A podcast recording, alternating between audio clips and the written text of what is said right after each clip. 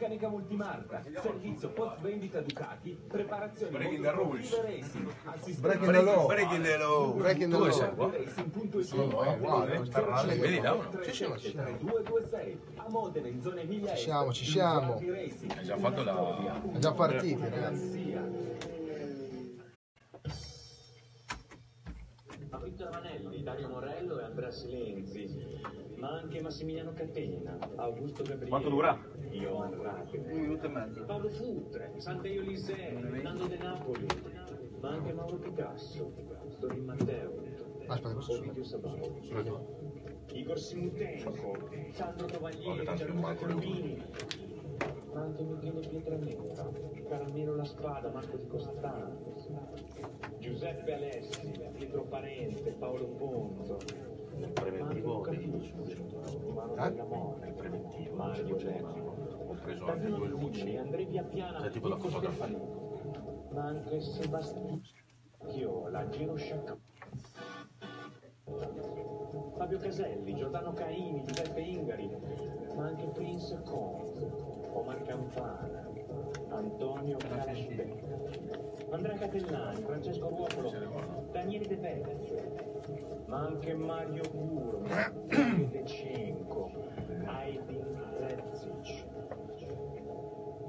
E tutto questo non andrà perduto, come lacrime nella pioggia del Mirabello e del Giglio, o del città del tricolore come lo chiamiamo adesso.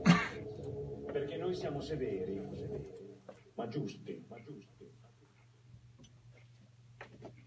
Buonasera, buonasera a tutti quanti, bentornati in diretta su K-Rock, sulla web radio di K-Rock e sulle frequenze video Facebook di Face Regia 1919.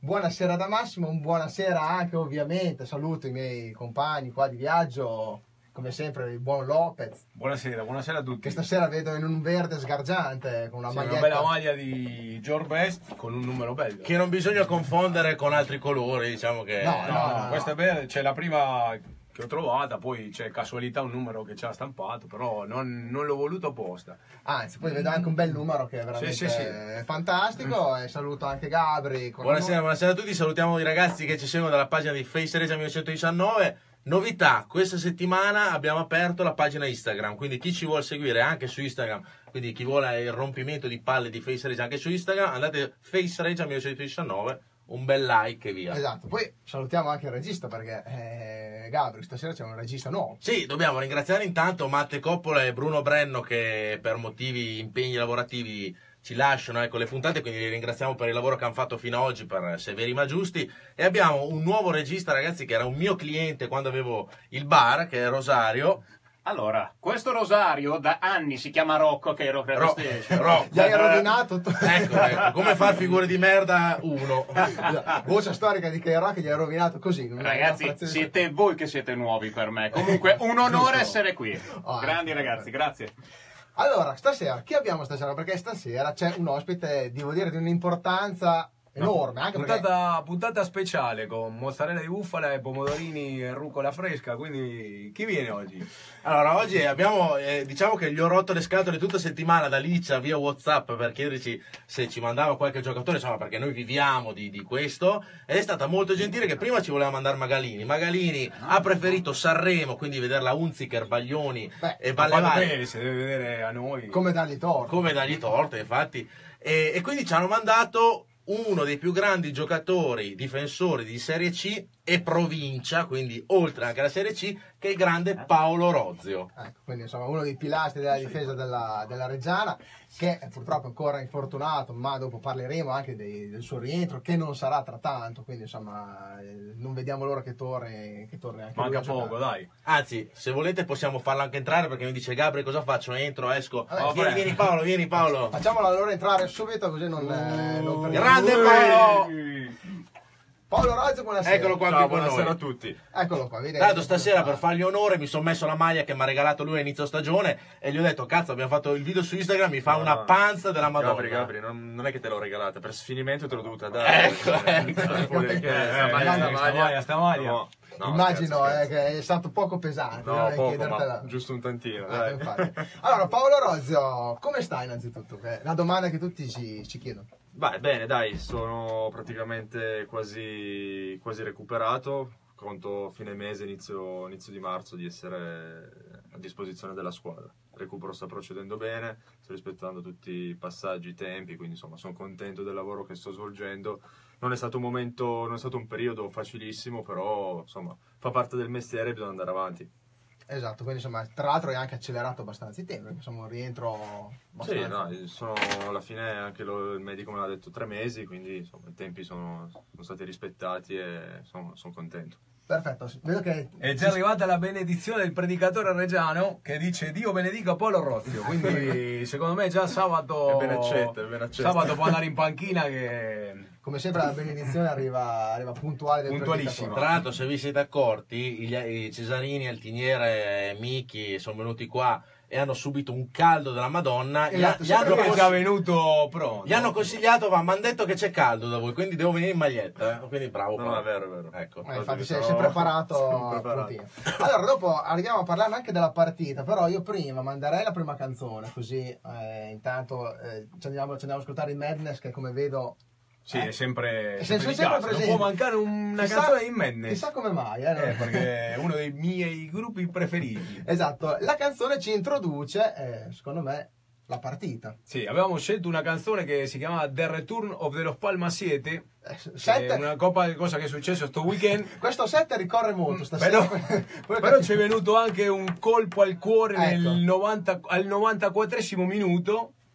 E quindi, come si dice, colpo al cuore, Un arresto un cardiaco. arresto cardiaco. E quindi Non i un colpo al Madness, eh, cosa I hanno- Madness hanno un pezzo che si chiama Cardiac Arrest e meglio noi ce l'andiamo a sentire. Meglio di così non si può, vai.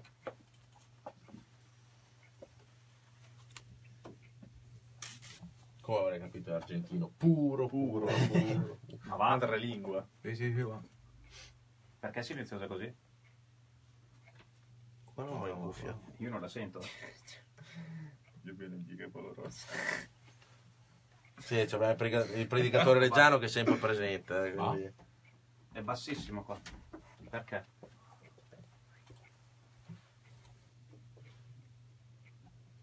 Ah, io su tutti i volumi al massimo.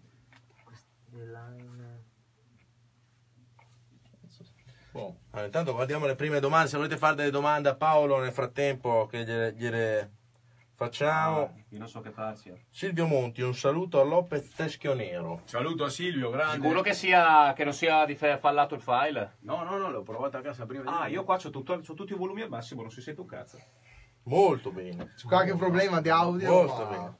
Possiamo cantare noi? Ah, sì, Ma non so se- Alessand- Alessandro Olmi scrive: Ragazzi, mi sono perso qualcosa. A casa Olmi, internet oggi fa cagare. va, che... Mi avete tirato sul... Posto. Abbiamo risolto i problemi. eh. Abbiamo risolto i problemi, eh. Ma hanno spostato il canale. Insomma, c'è la canzone. Hanno spostato il canale. Il Saravazza, Ecco grandissimo. Noi siamo, di- noi siamo diretti Salutiamo il- parliamo, salutiamo la gente. Ah, vaffanculo. Mirko Mussolini che ti scrive: Paolo Rozzi, grandioso. Paolo Rozzi. Paolo Rozzi. Paolo Rozzi. o Rozio? ah, Rozzi, Rozio. In alcuni stati quando hanno la formazione Io dicevano... sento giusto sei tu che pronunci male. Rozio. Ah, ecco. No, in alcuni stati Rozio, dicevano. Lo zio, Rozio. anche lo zio ho sentito. no, Lo però. Ci sta. Dani Magna, che noi salutiamo, che vediamo sempre in curva. Grande, Grande, grande Dani. Paolo, occhio quello che dice, sappiamo dove abiti. Metterla anche... No, c'è già. Cosa? Grandissimo Ah, qua in calciatore, grandissima persona. Come ti trovi a Pordenone con Colucci e gli altri che hanno detto che tu eri, eri già andato là? Ma chi è che l'ha detto sta cosa? Ah, io, ho letto, io, le- io leggo i giornali. Noi e sappiamo che- è già andato, dai, è già andato. Dani, No, già il Magna, troll. Dani Magna ha mandato questa voce da Correggio dicendo che tu andavi via a Pordenone. Sì, ma Dani Magna, Dani Magna... Lo mandiamo a cagare in diretta? Ma no, che rimanga lì in curva solo a fare il tifo. Va, Ecco, Dani. grande Dani! 30! Il procuratore facciamo rifare no. Che tra l'altro Dani Magni è stato l'unico a prendere una maglia dal preparatore dei portieri che gliel'ha data a fine, a fine gara, una maglietta da allenamento. che non mi ha mai dato la preparatore Andrea.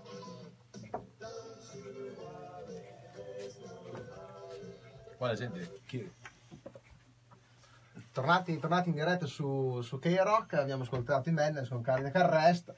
Cardiac Arrest era legato a che cosa? Legata, come abbiamo detto prima, all'ultima azione della partita di eh, sabato, perché Cioè, quando ho visto il cross lì, che il portiere ha detto è troppo bello qua, secondo me prendiamo stato- l'ennesima in, eh, Ecco. in quel posto. E invece, E invece una volta tanto, una volta tanto c'è, c'è girata bene. No. Comunque devo dire che era un grandissimo fuorigioco che l'arbitro poteva alzare la bandierina perché io ho fatto il fermo immagini a casa mia e sono almeno due metri di fuorigioco. Quindi arbitro Hai fa- inguardabile. hai fatto come la sempre. moviola a casa Ho tua. fatto la moviola in campo, si vede perfetto il Vabbè. tipo e l'attaccante che ha davanti a Fachin. quindi arbitro inguardabile. Arbi- arbitro Cioè, inguardabile. indegno. ho detto, stavolta ci ha dato due rigori, Lopez avrà un giudizio positivo sull'arbitro. Cioè, No, se perché- uno tocca la palla in- con la mano in aria è, è calcio di rigore, no? Se uno trattiene a uno da, da dietro quando entri in aria, lo trattiene la maglia e lo butta a terra, è calcio di rigore. Quindi l'arbitro non ci ha regalato niente. Anzi, ha risparmiato 4-5 cartellini gialli per i giocatori Che dell'altra altro spieghiamo a Paolo che Lopez è nel gruppo Mandelli, quindi nella parte di distinti, Sì, no, ma- e tutte le volte che No, l'arbitro fa una cavolata.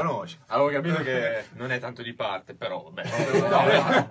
assolutamente imparziale. No, io sono sempre imparziale. No, no, Ma sono uno dei pochi che l'ha difeso a Trieste perché l'arbitro di Trieste per me era un demente, un Oh, delegato, grande, ha grande, voluto fare il protagonista perché la- la- il primo giallo lascia, lascia stare, ce lo poteva anche risparmiare dopo 5, ma il secondo è una roba da demente. Cioè, Ecco, infatti, parliamo proprio di Trieste quando ti hanno espulso. Dunque, il primo cartellino. Il primo cartellino sicuramente lo potevo evitare. È stato un gesto, cioè si sa che quando si tocca il portiere l'arbitro ti ammonisce. Il secondo, lì stava un po' interpretato, cioè il fallo sicuramente c'era, però anche l'interpretazione dell'arbitro della partita poteva essere sicuramente più clemente. Ecco, dopo 18 minuti... Eri forse un, un po' troppo nervoso con la partita o eri No, tranquillo? no, no, no, no, sono stato nervoso, più nervoso in altre partite, sinceramente. Però, insomma, secondo me quel secondo fallo lì non era da... da- ci stava il fallo, ma non da munizione. Tornando invece alla partita di sabato, Lopez un giudizio sulla partita perché è stata una partita vinta, eh, forse non bellissima da parte della, della Reggiana, però vinta e quindi questo è l'importante ed era l'importante, vero? Sì, penso che abbiamo, abbiamo fatto un grande primo tempo, siamo riusciti a sbloccarla subito, poi abbiamo fatto girare la palla, loro lo- dovevano uscire, dovevano correre e abbiamo gestito bene la partita. Poi nel secondo tempo, appena abbiamo avuto la possibilità, siamo andati sul 2-0, peccato per eh, quel gol lì che non ci voleva, però ci sta perché stai giocando con la seconda in classifica, quindi un pochino Infatti, rischi. Io voglio anche chiedervelo a voi se per caso c'era questo sentore, cioè che veniva il Renato a giocare, sembrava che venisse non so, una squadra di dilettanti, cioè, sembrava quasi scontato no, dover vincere, non so, 4-5-0 solo perché era il Renato, ma era la seconda in classifica, no? Paolo, tu cosa... No, allora a me il Renato mi aveva già impressionato nella partita di andata, quindi ero sicuro che sarebbe stata una partita difficile.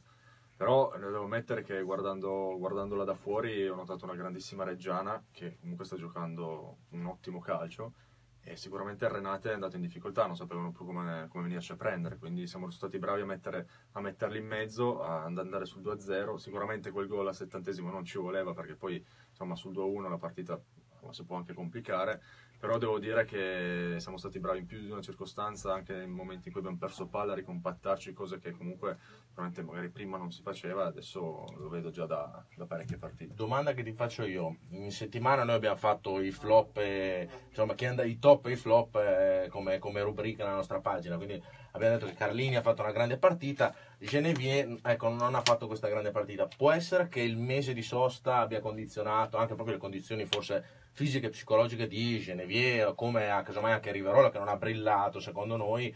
Però comunque sono dei bravi giocatori, noi è chiaro che non l'abbiamo fatto per denigrarli o per dire non giocate più nella Reggiana, però insomma anche per spronarli. Ragazzi, ma voi lo sapete che Gaela ha ha 35 anni, che fa il mediano davanti alla difesa e arriva su tutti i palloni, cioè nel senso corre più di, di tutti noi messi assieme e tira la carretta da, da quando è arrivato dall'anno scorso, quindi insomma cioè, ci sta che magari abbia una partita in cui possa non essere al 100%, che poi comunque non è stata neanche la partita di sabato, insomma ha fatto una- un'ottima partita, perciò insomma eh, di Gael si può dire tutto, ma è uno che non molla mai che non, insomma, non si risparmia mai assolutamente nonostante sia, anzi proprio perché sicuramente più vecchio lui vuole essere sempre un esempio per i più giovani. No, sono assolutamente d'accordo.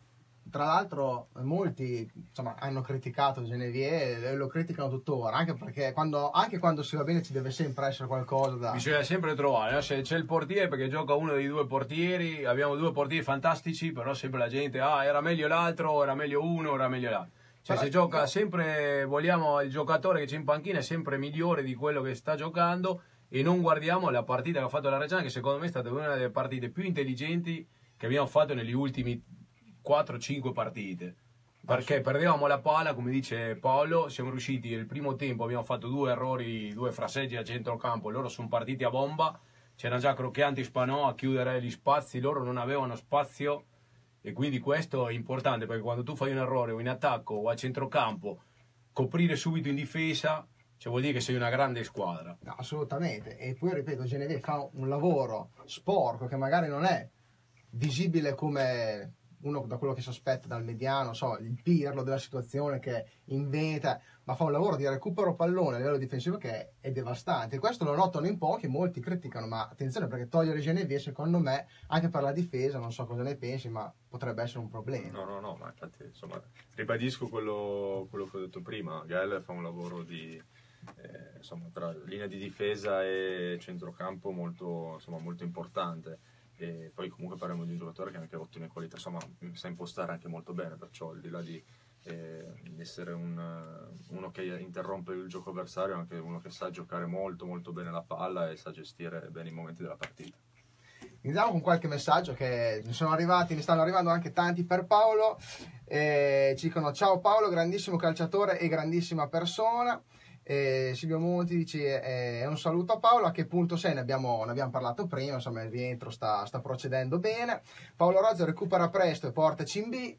Quindi, A che punto sei venuto di corsa dal Reggio a Scandiano? Quindi Quindi è direi che perfetto. sta abbastanza No, bene. tra l'altro chi, chi dice grande Paolo, insomma, noi vogliamo ricordare che abbiamo dato una mano a Paolo, ma soprattutto lui che ha dei collegamenti con un ragazzo di eh, Pontedera, credo, Sì. quando abbiamo fatto una cosa Sì. di beneficenza, insomma, che lui guarda molto anche queste cose qua e gli fa molto onore, infatti da Pisa e da altre parti d'Italia lo ringraziano perché abbiamo raccolto tanti soldi per questo ragazzo e lui è il testimone, quindi tanto di cappello anche oltre al giocatore all'uomo, ecco. Qua arriva un messaggio di Andrea Cognati che sono d'accordo con lui, dice che Rivarola ha spinto meno in avanti ma ha dato più densità in mezzo al campo e in quel momento serviva quello. Io ho visto anche quella partita lì perché l'ho visto girare da una parte all'altra a centrocampo, era propositivo sempre per prendere il pallone, scaricare per un compagno e quindi a me il primo tempo mi è piaciuto, io non vocio nessuno, cioè ho visto delle pagelle in giro no, ma che non mi sono piaciute. Ciò, per, secondo me, il migliore in ca- uno dei migliori in campo è stato Crocchianti in difesa. Mi meraviglio perché è un giovane è arrivato a Reggio. Dicevano, oh, ma questo qua farà fatica anche a giocare. Sì, infatti ne parlavano prima dopo, Paolo. infatti, di- Poi sta tua- giocando veramente alla grande. Sembra una persona che da 4-5 anni gioca in quella categoria lì, in quel ruolo lì.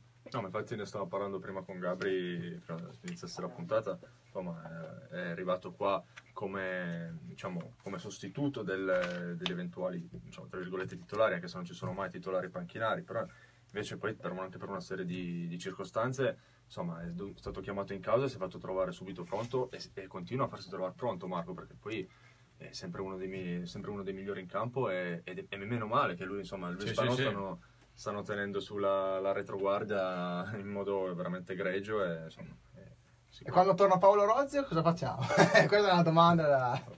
quando, quando sarò pronto quelle poi saranno decisioni dell'allenatore io intanto mi metterò a disposizione della squadra Ogni tanto è uno stimolo per te, vedere che questi due qua stanno sì, viaggiando, no? assolutamente sì Più che altro, domanda del cavolo, quanto ti rode non poter giocare in questo momento, comunque esserti infortunato anche, insomma. Guarda Gabri, io ho avuto, prima del tendine d'Achille mi sono appunto operato al menisco, quindi insomma ho passato un periodo non eh, facilissimo, sicuramente sono stato interrotto da queste sei partite che ho fatto di campionato. Però, insomma, eh, ripeto, come ho detto prima, l'infortunio fa parte del, del mestiere, bisogna metterlo in conto. Sono stati tre mesi non facili, però insomma, eh, bisogna sempre stare con la testa alta, andare avanti e pensare che insomma, anche questo fa parte del tuo lavoro, bisogna sempre tirare dritto. Allora, adesso andiamo avanti con la musica eh, perché allora salutiamo innanzitutto Olmi che ci sta che Ci sta- ascol- ci ascolta sempre. Ci guarda, ci ascolta sempre. Ci ha fatto una domanda su Bob che però basta. eh. La facciamo a tutti i ragazzi della squadra che vengono. mi Cioè, avrà detto quanto c'era lungo Bob sotto la doccia. Sì, insomma, se fa la doccia con tre ciabatte, una roba del genere. No, una cosa- Allora, Olmi che ci chiede sempre una canzone dei Linkin Park. E ti abbiamo anche accontentato. Ti abbiamo volta. contentato, ti dedichiamo l'Ice Grid a Misery, che vuol dire bugie, avidità e miserie, Dedicata? eh? dove tipo nel ritornello dice voglio vederti mentre ti, ti strozzi con le tue bugie. Bene. Lui la può dedicare alla gente che scrive sui giornali. Vai, vai.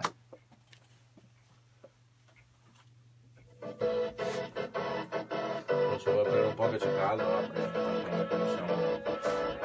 C'è caldo, eh, guarda. I'ma be that nigga that I'm sorry. Pensavi andavi più.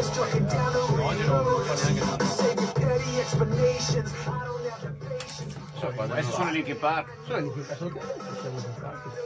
Eh, ragazzi, mettiamo delle canzoni dei gruppi, bisogna mettere canzoni che non si ascoltano o no. Mm, ho smesso di ascoltarli anni or sono. Ce l'ha chiesto, ce l'ha chiesto. Cosa, fa- cosa fai? Metti le solite, no? Banali, no? Eh, le solite banali per scontate. Andrea Cognati ci scrive, arriverò la... Quello che ho detto io prima. Ah, scusa, sorry, sorry. C'ha le cuffie, non sentivo. Eh, io qualcuno Non ascolto. Tanto non, non ascolta, non ascolta. Pubblicità però devo metterla adesso, eh, ragazzi, anche Sì, se sì. l'avete prevista dopo. No, no, Va bene, va bene, tu quando devi mettere la pubblicità vai avanti. Cristiano Valla ci dice, vi siete persi la grande E- performance del Finita la volo pubblicità però, rientro parlando? Cioè rientrate subito parlando Sì. appena finita pubblicità. a posto. Dicevo, Cristi- Cristiano Balla ci, ci scrive, vi siete persi la grande performance del volo a Sanremo, meglio comunque di Sassuolo Inter. Immagino proprio che ci siamo persi. Silvio Monti ci scrive, il francese a me non è dispiaciuto, a parte il buco sul gol e la deviazione finale che poteva costarci caro. Ecco, la deviazione finale è una mischia in aria, poteva capitare E più. metti che la deviazione la prendeva lui, ma la prendeva l'attaccante. Renate.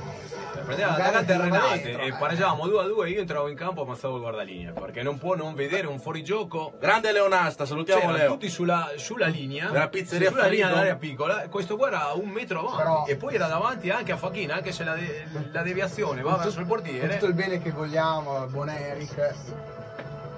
A me Una tiratina eh, d'orecchia anche Sì, ha quel messo fallo lì all'ultimo. Però ha fatto Eh, uno dai, stop a centrocampo, ragazzi, con palla da destra. Grande sempre. Alessandro Alberti ci chiede, quindi Rozio lo vedremo a San Benedetto? Forse in In tribuna. tribuna, chiaro, della partita. magari magari in campo magari Alessandro Olmi, la domanda di prima, chiedete a Rozio se Bob fa la sì, doccia, sì, fa ma- ciabatte. Sol- Solite banane. Quattro ciabatte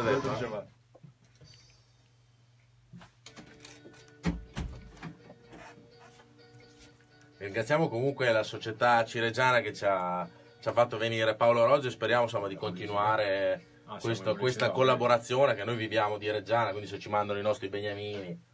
No? Bene, sempre Maga- Magalini, eh? Tac, No, Magalini. venire Magalini. No, no, Ma c'è. Sanremo, eh, No, ragazzi. infatti, ho preferito Sanremo, mi ha detto mandiamo Rozzo, va bene. Se c'è Facebook o Instagram Magalini, adesso non so credo- guarda Sanremo il direttore potrebbe uno di no. sguardo alla diretta. Sì, infatti. Però se dovesse avere Instagram o Facebook, andate sotto Instagram o Facebook di Magalini e scrivete meglio Severi ma giusti che la Unziker. Beh. Che no, però insomma. Forse Sanremo sì, la musica poi non so.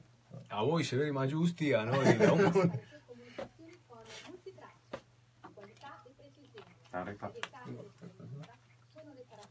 Sempre la stessa. Bisognerebbe andarci con un 4-4-2 Adesso questa- solita adesso un po' difesa di- Carlini te ne Sposta il microfono. Vignali Sì, però si sente meglio. Segnati. Cioè, dovrebbe stare proprio... Ti sta guardando Marco Bertolini, un saluto a Bau. Marco, come chi è Marco Bertolini? Andrea Ferrari. Ah, ha detto stampa. Ciao Marco.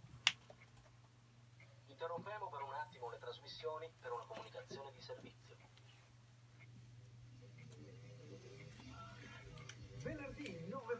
Una pubblicità nuova questa, no? C'è la diretta 9 del 9 febbraio. La diretta Dalle 11 alle 5 di mattina. Da dove? Su, sull'FM, da qua. Ah, Su sì? FM, sempre sulle frequenze. A 9 anni. Pronti? 9 fe- dalle 11 alle 5 di mattina.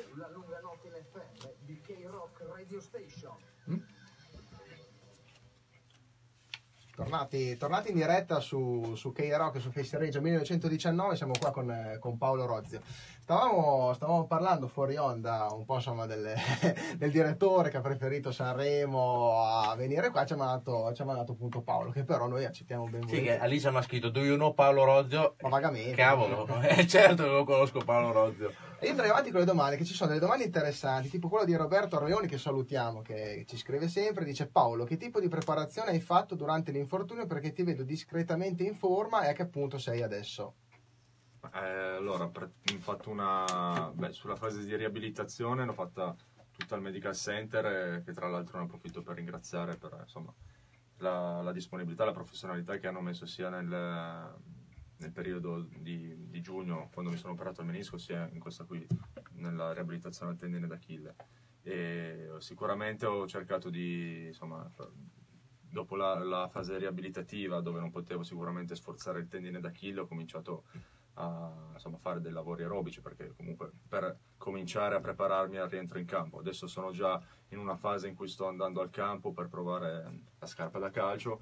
Ora è una fase di... no, sembra una stupidaggine, ma, Sì, sì, ma- con il tendine d'Achille purtroppo ci cammini tutti i giorni, quindi la scarpa da calcio è la, la cosa principale, poi il mezzo di lavoro principale, perciò ora ho solo bisogno di un, insomma, un po' di tempo, spero fine mese, inizio marzo, di essere a posto per poter essere di nuovo a disposizione. Silvio Monti ci scrive abbiamo la migliore difesa del girone, se rientra Hulk, Rozio sono cavoli per gli altri. E dico anche per gli allenatori che poi devono scegliere chi mandare in campo, perché non è, non è No, semplice. Hulk per il color verde che mi ha visto un po'... Eh non so, ti chiama Hulk, eh, che da socio... Anche, per- anche perché poi Paolo è una bella bestia. eh, Cioè, No, no, no, solo, non per, è, solo per il color no, verde. non è piccolo, eh. Eh no, no, no, infatti, quindi... Io ho un po' la ciccia, ma lui è tutto muscolo, è bello, Eh, sì. bello ciunto. Beh, arriviamo a parlare un attimo di, di San Benedetto, perché ci è arrivato un messaggio che ci dà già la formazione per San Benedetto, eh, quindi... Ecco. Intanto però prima di dare già la formazione, che partita è San Benedetto? Perché è un'altra crocevia importante, Lopez, cosa dici? Sì, la partita che, eh, come ho detto prima, queste due partite, Renate e San Benedetto, ci andranno a dire cosa dobbiamo fare da qua alla fine del campionato. Quindi se facciamo quello che dobbiamo fare, andiamo avanti, così, e se no riflettiamo un po', guardiamo come siamo messi e iniziamo a preparare la parte finale del campionato. Anche perché diciamo che andare a vincere eh, a San Benedetto è anche un- sarebbe anche un, atto diciamo, di forza, no?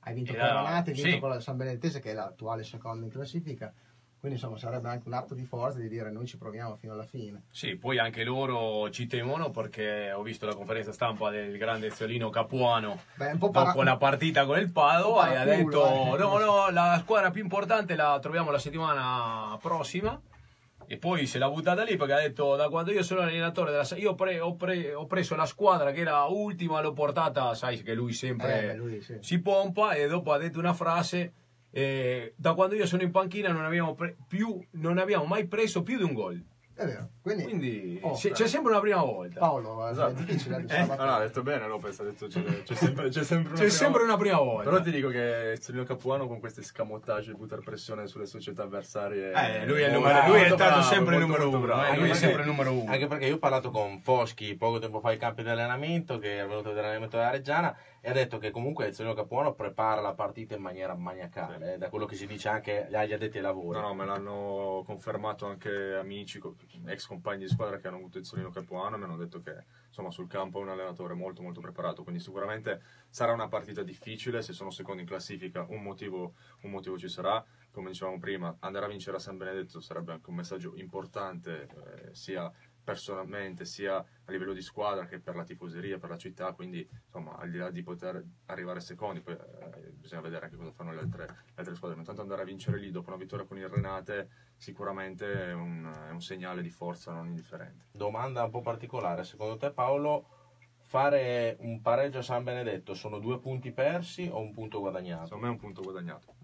Quindi ci, po- si Insomma, potrebbe... ci, ci può stare. Potremmo Insomma, essere ci contenti stare, anche, soprattutto giochiamo- contenti Giochiamo in una piazza importante, insomma, eh, San Benedetto non è proprio l'ultima delle squadre, quindi eh, in trasferta una squadra che sta bene, un allenatore contro un allenatore molto preparato, perciò insomma anche un pareggio non sono due punti, non sono due punti persi ma un punto guadagnato. Poi hanno preso anche due giocatori nuovi, Be- Bellomo, Esatto, insomma, sono esatto. due... Quindi, insomma, Beh, diciamo squadra- che ha fatto degli acquisti importanti a livelli del Padova, a livello nostro, che comunque abbiamo fatto un mercato importante, anche la San Benedettese ha fatto degli acquisti Molto, molto, Diciamo che il molto pareggio non è mai, cioè in una, circosta- in una circostanza del genere, non è mai da, da buttare via. Però bisogna vedere come arriviamo al pareggio, perché se stiamo vincendo prendiamo gol al 98esimo, sono due punti buttati. assolutamente Sono due sì, punti. certo. Io spero di finire al Assolutamente 97esimo la partita, Comunque, perché Paolo- adesso me lo sono buttato anch'io.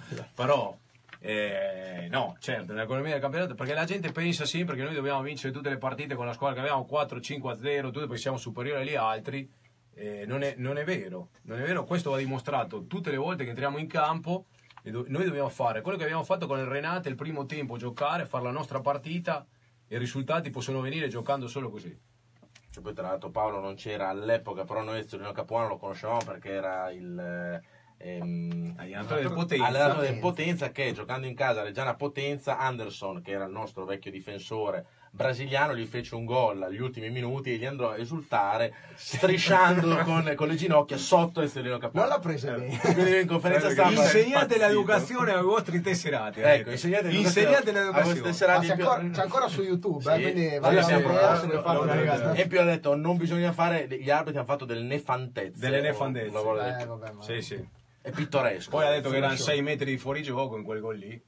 Insomma, te ne Cioè, inventate cioè, tutto, cioè, ci ha eh, inventato cioè, tutto, che era- non era rosso, non era da cacciare fuori a uno. così, dai. Prima di andare con il prossimo brano, voglio leggere un messaggio. Si- ci scrive Laura Colò, però dice: Ciao ragazzi, sono Dario Morello, come state? Grande Darione, Laura Colore è sua moglie. Esatto, quindi immaginavo Eh, che salutiamo ovviamente Dario. Diceva: Volevo fare i complimenti a Rozio sia per le qualità tecniche e tattiche, ma anche perché è un grande professionista ed è molto legato alla maglia della mitica Regia Forza.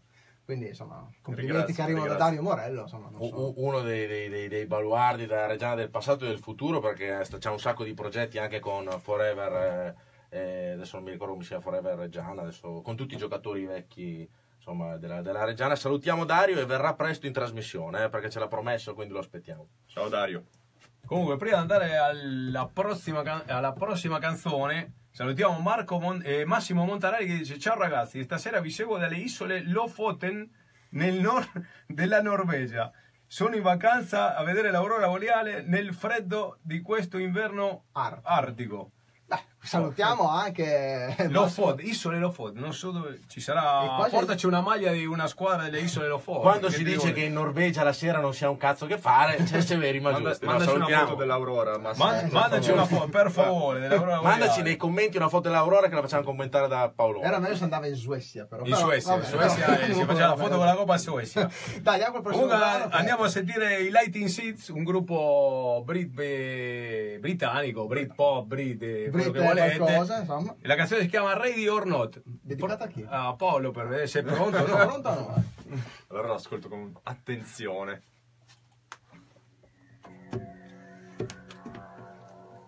L'aurora boreale. Dalla Norvegia. Dalla Norvegia. Cazzo, Mandaci una foto nei commenti dell'aurora boreale, così. Oppure delle... Riccardo Guidi dice un punto solo a San Benedetto il sogno si allontana. Bisogna vedere cosa fanno gli altri. Cioè poi cosa vogliamo? Cioè, vinciamo 15 partite in fila, facciamo un filotto. Sono no? sette partite in fila che vincono in casa. Eh, eh, va bene, cioè, va bene. Ah, bello andare. Purtroppo. Chiaro che bisognerebbe vincerle tutte, ma. Vabbè. Ragazzi, bisogna fare 7 punti in più del Padova. Quanti punti siamo adesso? A 10, una partita in meno. Quindi Dieci siamo matematica meno, a lo scontro- 7. e lo scontro A 7. diretto che insomma Partite in diciamo meno. che se vuoi Che loro non devono giocare, noi la dobbiamo vincere, quindi siamo a 7. Meno 3 dello sconto diretto che dovremmo vincere. siamo a 4. poi loro ne perdono un'altra noi la vinciamo siamo meno uno e poi. Poi noi le vinciamo tutte, però Poi c'è il Renate, no, Renate le vince tutte. ci- E c'è anche la San Benedettese che è davanti a noi. No, però se noi vinciamo tutte, la San Benedetto non le può vincere tutte. Eh, no, Quindi eh, E Colucci andrà a vincere il campionato col Colucci vincerà. Cioè, anche fuori il gol 3. Finocchio. dopo Chi? il. Gomez, eh, Gomez, Renato. Finocchio. sa anche per periodo. Finocchio non l'aveva fatto. Te sei giocato? Solo Pisa. Bravo. Qui si giocavo. Tra l'altro l'abbiamo chiesto dove abita tu? Alla Canalina. Alla Canalina. Un posto qua. Amico di Suara. C'è sempre lui di Reggio, sì, sì. Roberto Leone dice anch'io ho avuto la sensazione che fosse fuori gioco e credo che la squadra fosse sotto ritmo. Lì dovremmo vedere e aumentare i giri fra due partite e guai se non fosse così. Vieni qua che ti facciamo vedere il nostro pubblico. Salutiamo il, il nostro grande regista, nonché mio ex cliente, Rockus, cari. Rockus Klein. Rockus Klein, Rockus mi Klein. piace come nome, un po'. Ah, ringraziamo uno dei, dei si- piloni portanti di K-Rock e delle radio qua locali. Insomma, hai fatto tanti anni. Tanti, Sei tanti molto carino, diciamo che negli ultimi anni con l'innovazione, passando diciamo nel progetto di svecchiamento, definiamolo così, di K-Rock partito nel 2011, sono stato insieme ad Alex, ciao caro, siamo stati i primi arrivati, ecco, quello che era il K-Rock All Day Everyday, queste cose qui, siamo stati i primi. ecco. Se vuoi dire anche Siamo- il tuo programma per chi ti vuole ascoltare. Ah, beh, Melty Rock in questi- questo periodo storico col passaggio dall'FM alla web radio ci siamo fermati. Andavamo in diretta martedì sera, in replica il sabato pomeriggio. Vogliamo ritrovare un po' radiofonicamente noi stessi e quindi anche per motivi personali ci siamo fermati. Quindi, boh, Melty Rock ritornerà ancora, non ve lo so dire. Spero a settembre, poi non lo so, se siete metallari seguite. Tipo di musica metallari Ma proprio. è vero, l'ultrareggiana media che cazzo ascolta di musica? Ma Molto punk, io metal, rock. rock. Gigi D'Alessio Ah, no? po- no! Oh, là, a posto! Beh, vabbè, quello. Sappiamo cosa non ascoltare. Ciao ragazzi! Gruppo preferito, gruppo preferito di metallo. Uh, adesso. Adesso, Eh, boh. Corn, Opet, Machine Head. Opel. Martin Lopez è batterista. Cazzo, batterista di Opel. Parente, parente. Parente, parente. Di Suecia? Ah, ieri me la scrivono qua. Ci ha mandato la foto della. La figura. Siamo? Yes.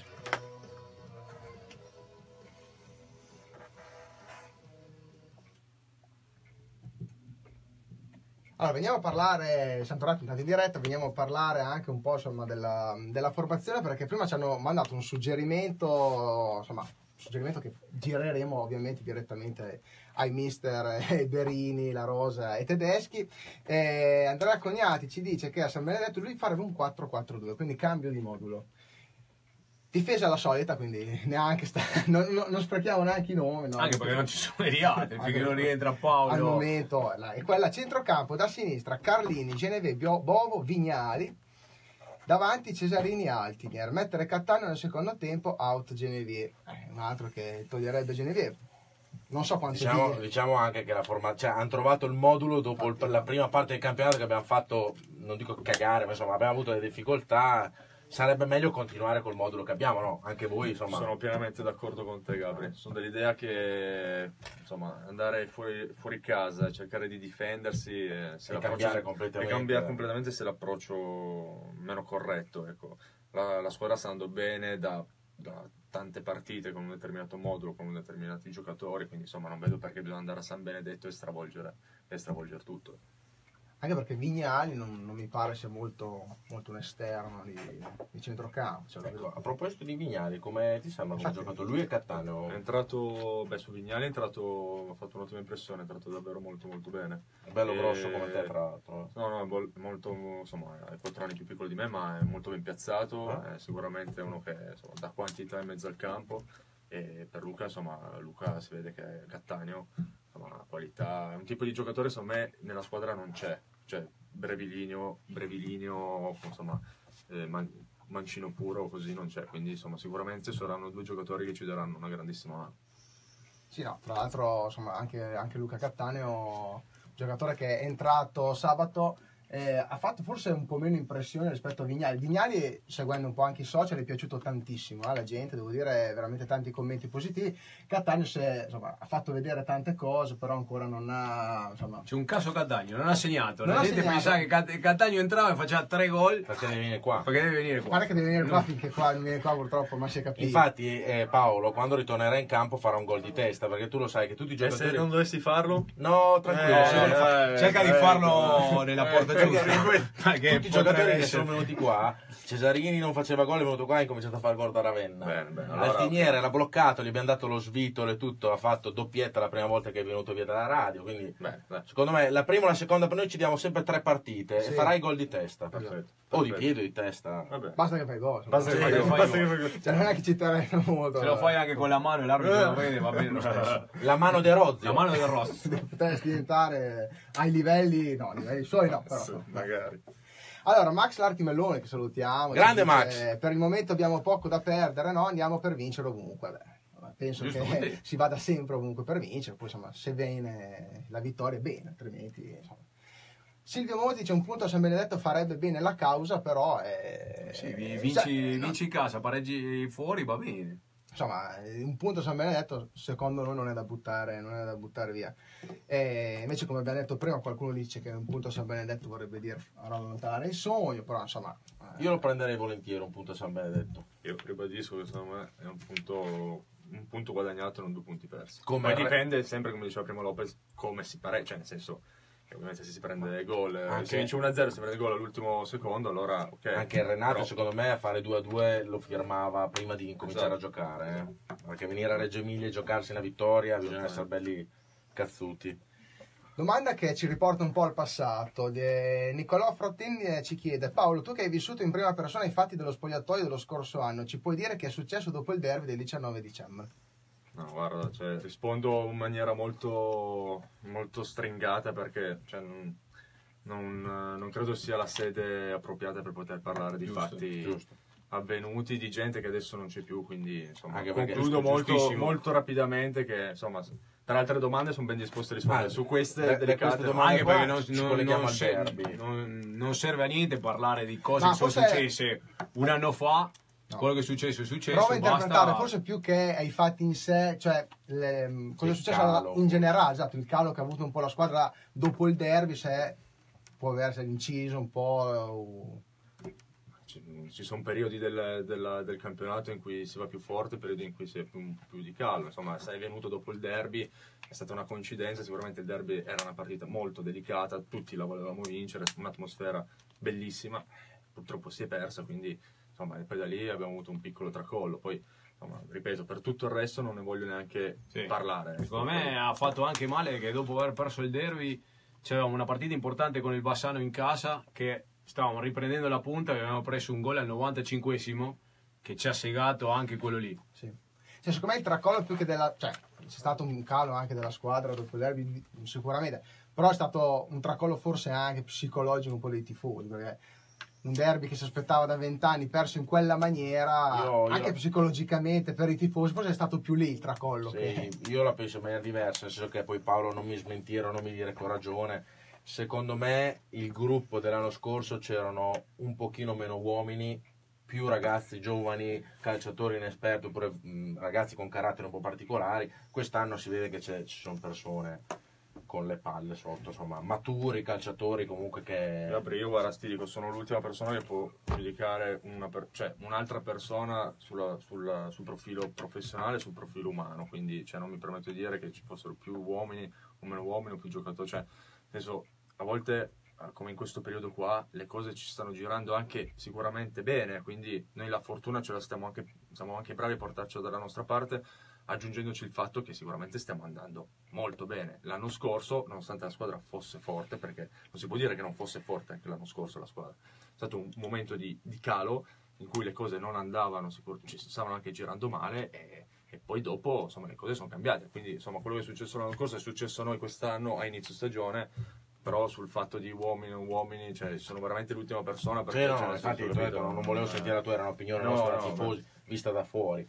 Una domanda che ti volevo fare, collegandoci al derby, cosa, cosa vuol dire per te che sei venuto a Reggio, eccetera, che non conoscevi la piazza prima, anche se di fama, casomai sapevi che era una bella tifoseria, eccetera, giocare in un Reggiana Parma dopo 20 anni circa con eh, 20.000, 18.000 persone allo stadio? Quando sei Come ti sceso... posso- Eh, sembrava fosse la finale. Per me sembrava la finale di Champions League perché io arrivo, sono stato quattro anni a Pisa e non, ho- non sono mai riuscito in quei quattro anni a fare un derby con, con il Con Livorno, Livorno. no? che è il derby più sentito, più rinomato.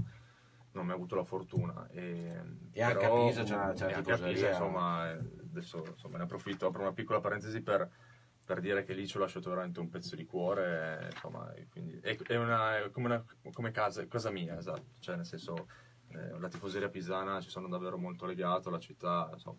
Però arrivare a giocare quella partita col Parma è stato per me una cosa incredibile, perché sicuramente è stata la prima partita sentita e il primo derby importante, insomma, è stato molto molto bello. Allora andiamo, con, eh, andiamo col prossimo brano che ci porta già a un sì, che- sì, c'erano, ritorna. c'erano delle richieste, come Olmi, come Olmi ci aveva chiesto di dedicare una canzone, qua ci, mi ha scritto Camila, che si tra-? Camila Carnevali, che si Ah, trova ok. lavorando a Torino. e vuole dedicare una canzone al suo padre che fa Milano Sassuolo tutto il tempo e gli dedica sto pezzo di Clash che si chiama The Magnificent Seven, i Magnifici Sette, Ah. da Camila de- da Torino al suo padre che fa Sassuolo Milano. Radio, radio dedica. Radio dedica. Vai. Andiamocela a sentire. Poi pubblicità. Allora ti faccio vedere una cosa adesso che si vede. Qui adesso non c'è un cazzo. Hai 24 e hai 54 di ogni ora qua si attiva un play. Ok? Da lì di- praticamente puoi attaccare la pubblicità per il tempo che viene descritto qui. E ci sono i vari i strike pubblicitari. Ok? 24 e 54. Quando siete in diretta, sempre manuale, perché di qua ci sono le canzoni, di qua ci sono le pubblicità. Manuale significa che le canzoni e le pubblicità le se le mandi in diretta tu. Quando staccate, che voi siete gli ultimi, staccate tutto automatico, automatico. Come se finite l'ultima canzone.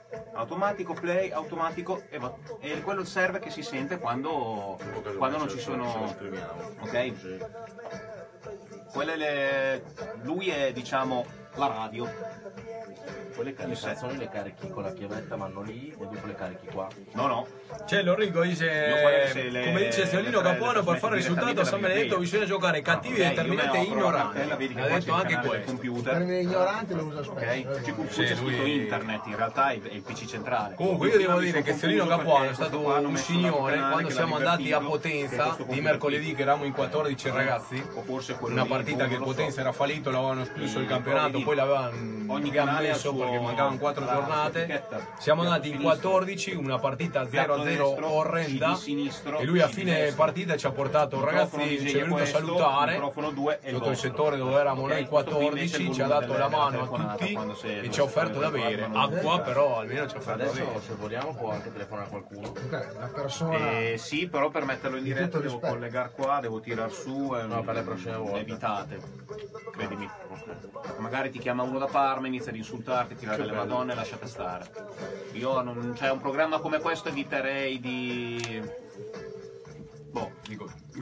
No, le telefonate. Le telefonate No, no, non, è- no, non no, è- no, no, no. non rispondere magari mentre c'è la canzone, rispondete, scusa, Sì, devo no, ritornare no, in diretta. ma- Bam. Ma in diretta non, non rispondete, tanto non suona perché questo è il campanello. Andrew, il telefono si vede la luce stroboscopica che C'è... Ok. Qual è il compagno del reparto Ah, con cui ti quello- trovi meglio? Quello lì. Quella luce lì inizia a brillare bianca e il telefono. Ok? Guarda, hai visto? Prima non c'era. Sì. Questo qua da lì. 24. Esatto, ai 24 si è attivato 30 secondi fa. Ai 30 diventa tutto giallo. Significa che ti dice muove, attacca la pubblicità. Ok? E la pubblicità come fai ad attaccare la sketch play? Play, tac. Tu la mandi adesso, dopo, Fine. subito. Finita sta canzone? Sì, sì, sì, buono. Ok, una strozzata. Questo è il mouse del computer lì. Vi serve solo questo. Tanto lo trovate già in manuale perché prima di voi c'è Bruno. Quando voi poi staccate, che lanciate la pubblicità, già che avete lanciato la pubblicità potete già mettere automatico e automatico. Fine. Comunque state assistendo a un tutorial di regia di radio, un Sta corso di insegnando regia. radio a, a regia. Ah beh ragazzi, a 60 C'è persone. se vi dimenticate quell'automatico lì la radio si ferma, quindi è un problema. Già successo, eh. È ancora caldo Paolo? Ma no, dai, ora si sta. Mi sono un po' adattato È all'ambiente. entrato, è già entrato, dai. Cesarini era venuto con eh, la felpa. Cioè, adesso, la, la coscia di sudore. che- alla fine del programma gli ha detto allora adesso, adesso vado a fare la doccia. Suda come a Livorno nel playoff.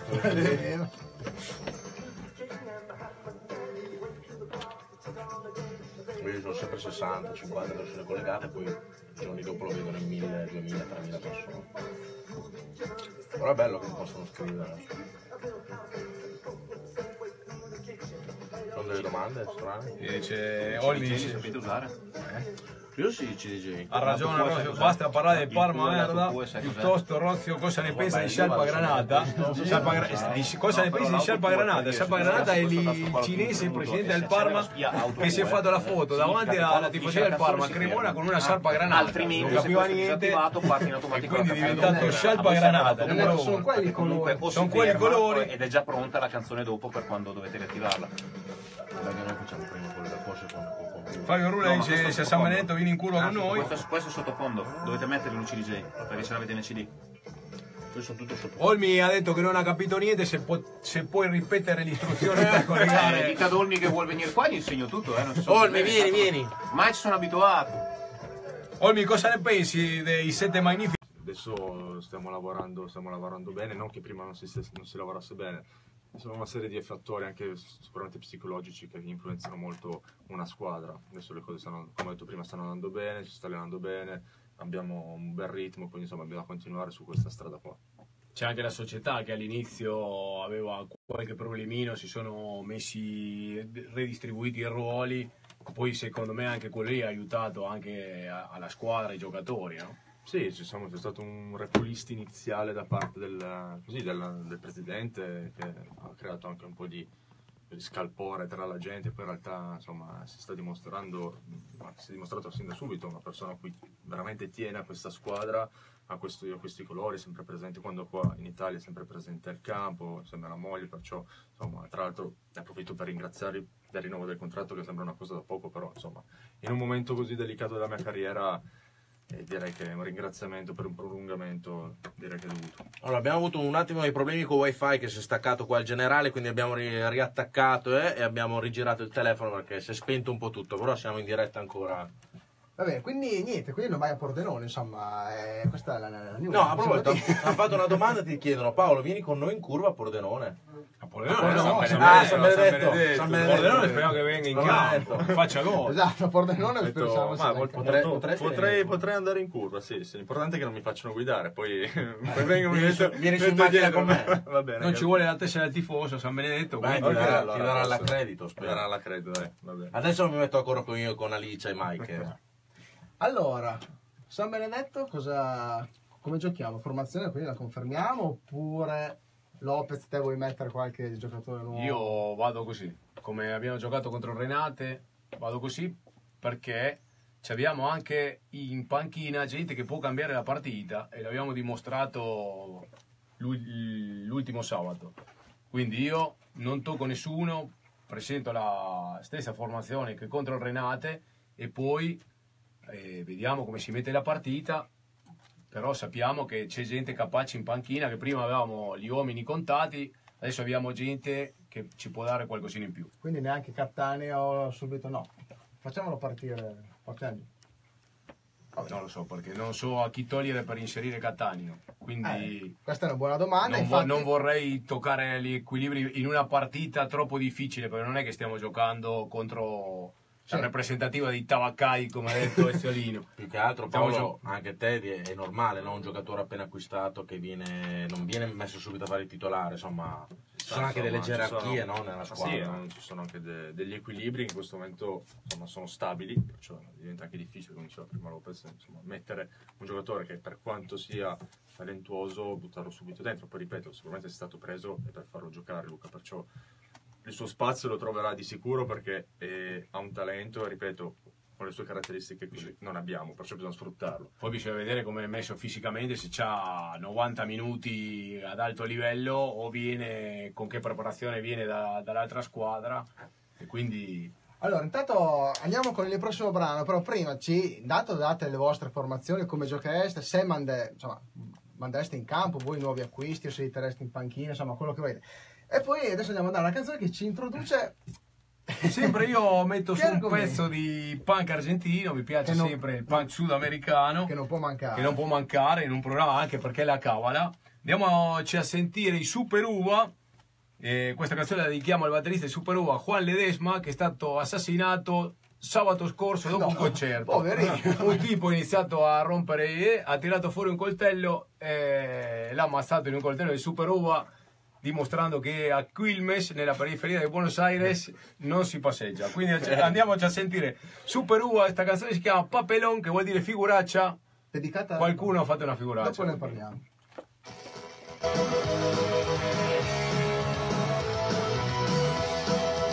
Cioè lì si risolve così la Eh? faccenda. Che sono le cose? Sti cazzi. Se in Sud America la faccenda si risolve così, eh. Oh, qua per un po' d'aria. Se nasce una discussione, eh, Ah, contento. c'è una discussione, il tipo era lì tranquillo, è venuto uno perché hanno suonato C'è delle- Bruno Brennero! Oh, Sergio Verini ha guardato, mi guardava a me. Non sei andato via, adesso possiamo venire a salutare. Dove, dove? Vengo a salutare là, facciamo... Chi c'era? Sergio Verini guardava la mia diretta. Ah, guarda- guardava Sanremo, Sergio Sì, Verini. guardava a me che commentavo la diretta di Pure te, cioè, Sanremo. quindi proprio... Mister, mister, Grande mister della Reggiana e Verini. Mister, insomma. Io ho detto però in. cioè spero mi abbia sentito. Tanto Rozio lo vede tutti i giorni, cosa sta a dire Rozio? Effettivamente, beh, l'ha visto poco. perché- È vero. Ragazzi, non guardate Sanremo, rimanete. Vado, Sto torno a guardare messaggio, tra Sanremo. l'altro adesso, non ho trovato in chiavetta il, la, la, la, la- il file della sigla. Come si chiama? Eh, la sigla non c'hanno lì la. Ma gli avevo chiesto a come cacchio si chiama di mettermela in chiavetta, esatto. No, no, quindi. Non, mi- non l'ho mica trovata, eh. Tanto alla fine loro non, non lo mettono. Torniamo dal vivo. Chiudi con la Allora, canzone. Sanremo cosa si 40! Oh, oh, oh. Va, va, va, non tiene tiro questo. È andato a fumare? Mamma mia. Che cazzo. 20.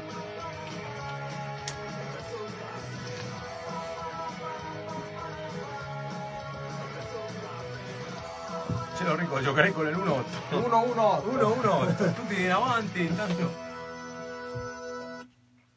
Qua ci suggeriscono l'118 come modulo, eh, dopo il 555 di, di Oronzo Canal, l'118 potrebbe essere un, eh, un modulo interessante, insomma, da, da sperimentare. Però Bisogna vedere Mi chi mettiamo da ultimo uomo. eh, mi, esatto, mi piacerebbe sapere l'uno che sta dietro, su me non si divertirebbe tanto a rimanere da solo. Allora, concordano quasi tutti con te Lopez, anche Olmi dice concordo con Lopez, poi se tenete conto dei cinque cambi puoi cambiare la squadra come si vuole, effettivamente i cinque cambi eh, possono aiutare. Anche Silvio Monti dice formazione uguale, poi vediamo come dice Lopez. Eh, anche Roberto Leone dice anch'io giocherei così come il Renato, insomma tutti confermerebbero la formazione di... Quindi di- se hanno bisogno di un quarto allenatore posso venire io. E poi, tra l'altro, a, a riagganciarci al discorso del Renate, parlavamo prima con Paolo, quanti giocatori che potrebbero stare eh, in altre squadre ha lasciato fuori il mister, cioè, eh, chi era? Il mister del Renate? Cevoli. Cervoli, ex difensore nostro. No, eh, infatti Finocchio, Finocchio, c'era- Gomez, eh, Palma, insomma, sono entrati, anzi Finocchio addirittura non è entrato, sono entrati poi Gomez e Palma che insomma l'andata mi hanno impressionato positivamente. Pensavo, pensavo ci fossero, giocato, eh? Francesco ci ha giocato a Pisa, e, insomma ha ottime qualità, infatti mi sono stupito della sua, della sua assenza, però insomma sicuramente Renate sarà una squadra che darà del filo da torcere a tutti. E tra l'altro, eh, a proposito di acquisti importanti lasciati in panchina, anche il Padova che ha fatto acquisti del calibro di, di Gilozzi, Sarno, così eh, li ha tenuti in panchina anche il Padova. Quindi, proprio come dicevi te, insomma, ci vuole un attimo di. eh, attimo di testa, anche perché non è che avevamo dei problemi di struttura, abbiamo, com- eh, abbiamo acquistato dei giocatori che ci servono a migliorare, non a cambiare completamente. E che noi veniamo da anni dove arrivavamo al mercato sperando di prendere 5-6 buoni perché Quello facciamo veramente schifo. E quindi bisogna cambiare un attimino anche la mentalità della gente, no? È vero, è Che poi non è neanche detto che Sarno, giocatore splendido per la Serie C, faccia 2 miliardi di gol, quindi sono sempre, Assolutamente. anche se è un giocatore di tutto rispetto. Assolutamente eh. sì, ho visto giocare a Foggia, tra l'altro quando c'era anche Marti Riverola, Sì. insomma eh, era un, un signor, è un signor giocatore, ecco, quindi. Tornando a Finocchio, che l'abbiamo incontrato a Francesco, che è il giocatore del Renate, ex tuo collega, l'abbiamo incontrato fuori dallo stadio a fine partita e gli abbiamo detto ma tu di dove sei? Fa io sono della Canalina. Cioè sto qua è un giocatore bravissimo per la Serie C che potrebbe venire a Reggio tranquillamente, abita la Canalina ed è di Reggio lui. Eh sì, eh sì, eh sì. Mezzo brasiliano, adesso non so, non Sì, è ha proprio... ha origini brasiliane, direi che- direi che si vede. Cioè, quindi- È un po' scurino, però... però sta la canalina quindi allora qua ci, ci sugge- ci suggeriscono anche eh, non si può provare cianci dall'inizio ci scrive Dani Rossi è, è un'opzione anche provare cianci Cianci è rimasto però un po' nel, diciamo, nel cuore, nel senso, mh, tenerlo in panchina è, è dispiaciuto a molti, eh, tenerlo in panchina Cianci. Sì, anche a me, perché era uno che correva, si dava da fare tutto, però come ti dicevo prima, penso che la squadra è questa e Cianci serve anche tanto perché ha fatto anche una bella partita entrando nel secondo tempo, si portava sempre i giocatori in giro e ha fatto giocare anche Catania. Quindi più che altro ha dato una bellissima risposta, poi lo- lo- te lo chiedo anche a te Paolo, un giocatore che aveva richieste da Cosenza, da altre comunque altre, altre città, altre squadre in tutta Italia, è rimasto nella Reggiana e ha detto io voglio continuare questo progetto. Tu com- come l'ha vista la squadra, suo, questa sua decisione di continuare con voi? L'ha vista come un gesto sicuramente di d'affetto nei confronti della, della, insomma, della città, della, della tifoseria, del sentirsi parte. Sicuramente Pietro ricordiamoci che è partito anche dall'inizio parecchie volte facendo l'esterno d'attacco, insomma, che non è neanche il suo ruolo mh, di partenza perché lui è un centravanti puro e l'ha fatto molto molto bene. Quindi, insomma, secondo me si è trovato molto bene nell'interpretare questo ruolo, ha- ha cioè, crede molto nel poter arrivare a, a raggiungere l'obiettivo con, la Reggiana, perciò secondo me ha, insomma, ha fatto questa serie di considerazioni e ha deciso di rimanere. E sono ben contento perché Pietro, secondo me, è un giocatore che sia che parte dall'inizio sia che entra,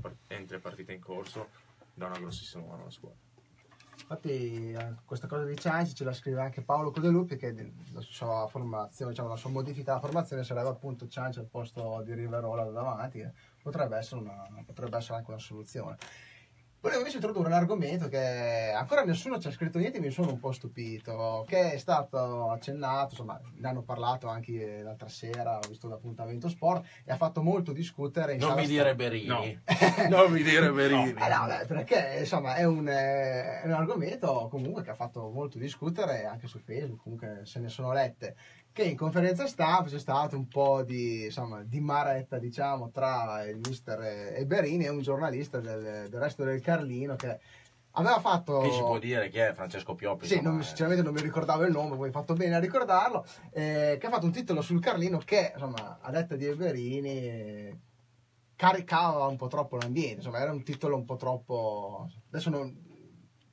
Io ho un'idea che, secondo me, insomma, si poteva fare forse in maniera un po' diversa, ecco, lo, lo sfogo di Eberini è stato forse si poteva esagerato. risparmiare non il titolo, si, pore- si poteva risparmiare tutto quello che hanno scritto il giorno dopo.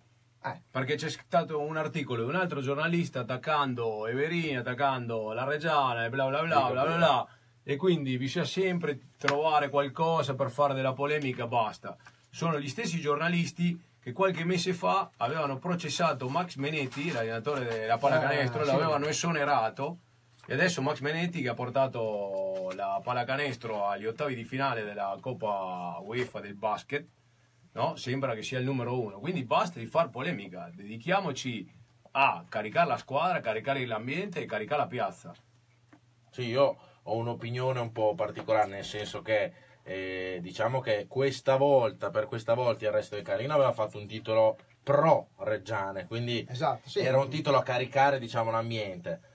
Chiaramente dobbiamo anche capire che Berini non ha quel carattere casomai socievole che sorride a Ok, tutti. però non facciamo la polemica dopo. Se è stato un battibecco là, minimizziamo là. È stato un battibecco Quello come sì. sono state. Quando c'è stato il battibecco nel basket, io non ho letto il giorno dopo tante cattiverie sull'allenatore del basket.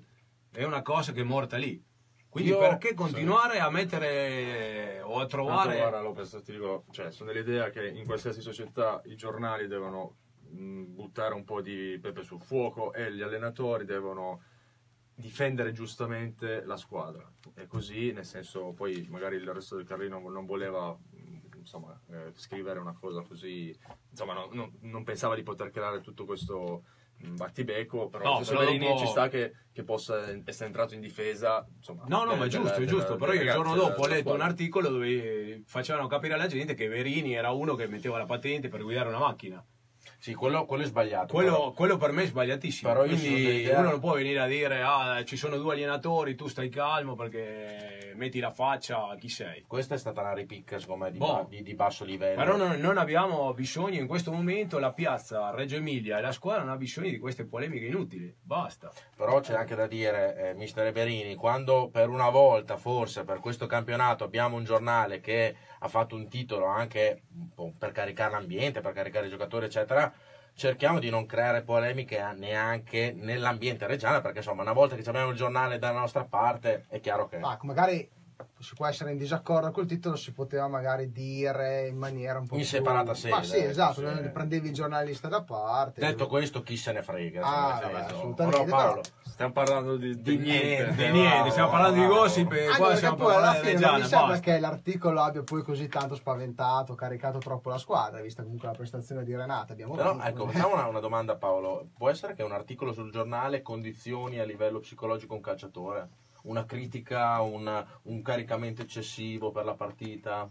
Beh, insomma, se arrivano, per esempio, se, si leggono delle critiche o dei caricamenti eccessivi dalla, dalla squadra avversaria, dall'allenatore avversario, quello, secondo me, deve essere costruttivo, nel senso che deve fare, lo dobbiamo prendere, tenercelo dentro per poi portarci la, la rabbia sul campo. Per il resto, insomma, sono cose che secondo me devono stare eh, più al di fuori, cioè, nel senso, tutte queste piccole stupidaggini. Ecco. Cioè, tipo te le pagelle le guardi e se c'è un voto un po' Io così così io- ti incazzi? io le guardo, cioè nel senso non, non nascondo, non- cioè, fa parte anche del mio lavoro guardare, guardare, cioè mi vedo quelli che non guardano le pagelle, non vedo perché non bisogna guardarle, nel senso faccio il calciatore e fa anche parte del mio lavoro guardare i giornali il giorno dopo, poi ovviamente se vedo che ci sono dei voti non inerenti a- alla prestazione che ho fatto, Un ci, po'... cioè, ci sto male, nel senso poi se, se vedo che prendo un 4 e effettivamente la mia prestazione è stata da 4, è giusto così. Sì, anche perché tu sai No, come hai ma- giocato. cioè, io so come ho giocato. Quando hai fatto quindi, esatto, schifo, lo sai. schifo, lo so, esatto. Hai mai avuto l'ultima domanda, poi passiamo la palla a Lopez Cavaz, qualche giornalista nella tua carriera sportiva che ti ha preso un po' di mira e non so, eh, vabbè, Pisa no perché sei diventato un po' un idolo, però in altre realtà e abbia detto, boh, Paolo a me mi sta sulle palle, Ma sì, ho avuto per me qualche- è cioè, sempre se- 5. sappia- cioè, tanto le pagelle le fanno più giornali, no? nel senso anche più, più siti, quindi c'è stato qualche sito in cui, che mi prendeva più di mira, però io non mi, so- non mi sono so- mai soffermato, mai, mai ho chiamato redazioni per, per criticare i voti, tanto cioè, sono cose, sono... Chi, chi se ne intende di calcio e viene delle partite è tranquillo che dei voti del, del sito, del giornale se ne sbatte, senso, eh, quindi... Anche perché a volte è difficile dare un voto a un giocatore che tu non sai il ruolo che deve fare. Perché uno dice questo qua fa la mezzala, io per me non ha fatto niente. Poi magari il mister le ha chiesto un'altra cosa diversa, no? No, no, no, appunto, nel gli ha chiesto di, di marcare, seguire a uomo uno, annullarlo. Magari quello che lui doveva marcare non ha toccato un pallone. Certo. E uno dice: Ah, questo qua ha fatto, li metto 5 perché tanto non a si è volte fatto si, vedere. si fanno delle partite che la gente, cioè, dove la gente si aspetta in realtà tutt'altra cosa, ma in realtà l'allenatore mi ha chiesto di fare quel tipo di partita lì. Quindi dovrei prendere 8 per quel tipo di prestazione. Siamo, siamo un po' tutti allenatori. Siamo un po' tutti allenatori, Eh, stasera. in Facciamo Italia, in. Italia, come in Italia così. così. Però tutti allenatori, uno che non ci è riuscito a portare ai mondiali, eh, cioè, però siamo tutti allenatori. Comunque, vabbè, il calcio in Italia è così. Allora, andiamo con l'ultimo, l'ultimo brano, poi insomma, ci ritroviamo per l'ultimo. Ultima canzone, dobbiamo sentire sempre un pezzo di Ramones, Eh, che fa, loro- fa sempre bene, una loro- canzone un po' di amore, romanticosa. Eh, Dopo i Madness sono quelli che mettiamo. Che, che mettiamo di più, la canzone si chiama 7-Eleven. Un altro set. Io questo Eh, set qua. molto- vedrai solo 7. C'era un- uno che diceva vedrai solo nuovo 8, noi canale. vedrai solo 7, un nuovo canale. E quindi andiamoci a sentire sto pezzo 7-Eleven dei Ramones.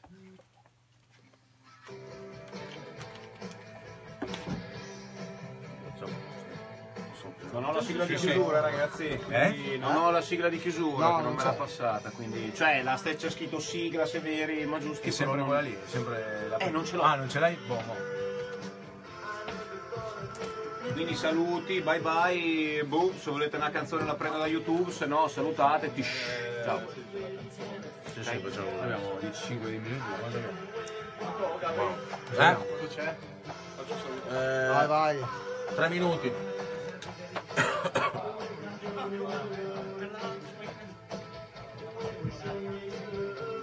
No, se vuoi mettere una canzone lì sottofondo mentre salutiamo. Metto la prossima. Cos'è? Ah, ce n'è un'altra. Sette. C'era un'altra. Sì, sì, sono arrivata alla 6. C'era Violento. C'era una. Mr. Robot.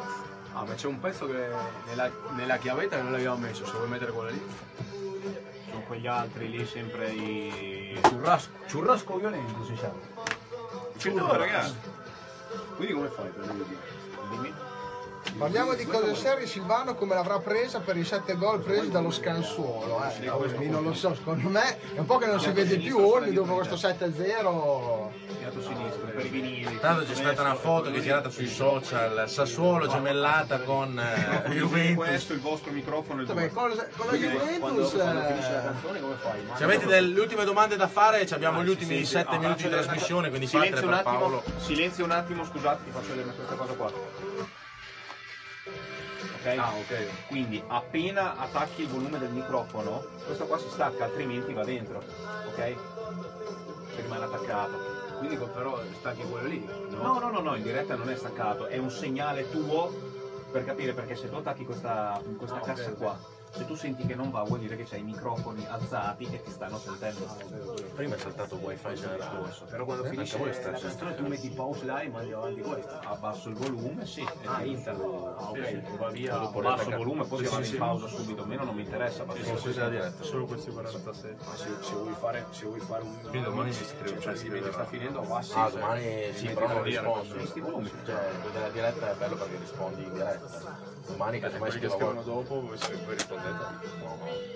No, no, perché non vuoi rispondere a te, ma noi non rispondiamo. Cioè, se no, eh. Anche perché la diretta di oggi l'abbiamo ci in quattro. giornata intera a rispondere. Eh, Ti voglio ringhioso come erano i player della Reggiana Basket di ieri sera al Pada. Ho fatto vederla, eh? Sì? Eh, bellissimo. Adesso devi venire a vedere il calcio 5. eh, anche quello vorrei Guarda Gabriele.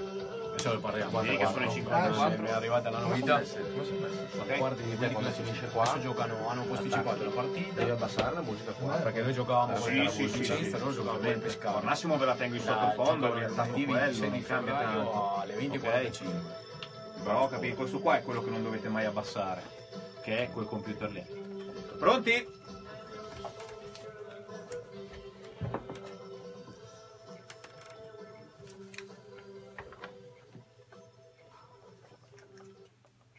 Rieccoci, rieccoci in diretta su, su K-Rock e su Face Regia 1919. Ci continuano ad arrivare qualche messaggio inerente sempre alla formazione per sabato. Lorenzo Manenti ci dice che terrebbe fuori Riverola e Genevieve e metterebbe dentro Vignali e Lombardo con il tridente Cianci, Altinier e Cesarini. Con Catania partita in corso, ma eh, Riverola e Genevieve dentro Vignali e Lombardo. eh, no, il, il Riverola ha giocato davanti, eh, ha giocato in attacco Mm. l'ultima partita, quindi Vignali e Lombardo non sono proprio. ha fatto l'esterno, Riverola. Esatto, non sono proprio nel, nel loro ruolo. Questo, E- questo Carlini, Paolo, che fa- può fare tutti i ruoli da centrocampo, attacco, difesa, come lo vedi? Eh, Bisognerebbe dargli il GPS, eh, voglio sapere quanti chilometri Ma carica. glielo, gliel'ho detto a fine partita, ho detto, ma tu eri da tutte le parti di questa sera. No, è un ragazzo molto intelligente tatticamente, che insomma sa gestire davvero bene i momenti della partita, nel senso che se c'è bisogno di respirare lui insomma, ti fa respirare, fa prendere fallo, eh, sa palleggiare, quindi come diceva prima Lopez, anche Riverola che è partito come esterno d'attacco, poi veniva molto spesso a metà campo a, a fraseggiare con, con i compagni perché in alcuni momenti della partita insomma non è che si può sempre attaccare. Sì, poi loro non è che venivano, Non è che loro venivano perdevano sempre. 1-0, non salivano Esatto, mai, quindi esatto. bisognava far salire. Quindi, no, no. Comunque ha fatto un'azione Carlini a fine del primo tempo che se fa gol viene giù allo stadio. Perché Beh. teneva la palla, aspettava, dopo quando ha visto che si apriva il di ha cambiato che, il passo. sì, insomma, nasce come, nasce come esterno d'attacco, eh, cioè nel senso lui quando gioca a Frosinone faceva l'esterno d'attacco, perciò insomma...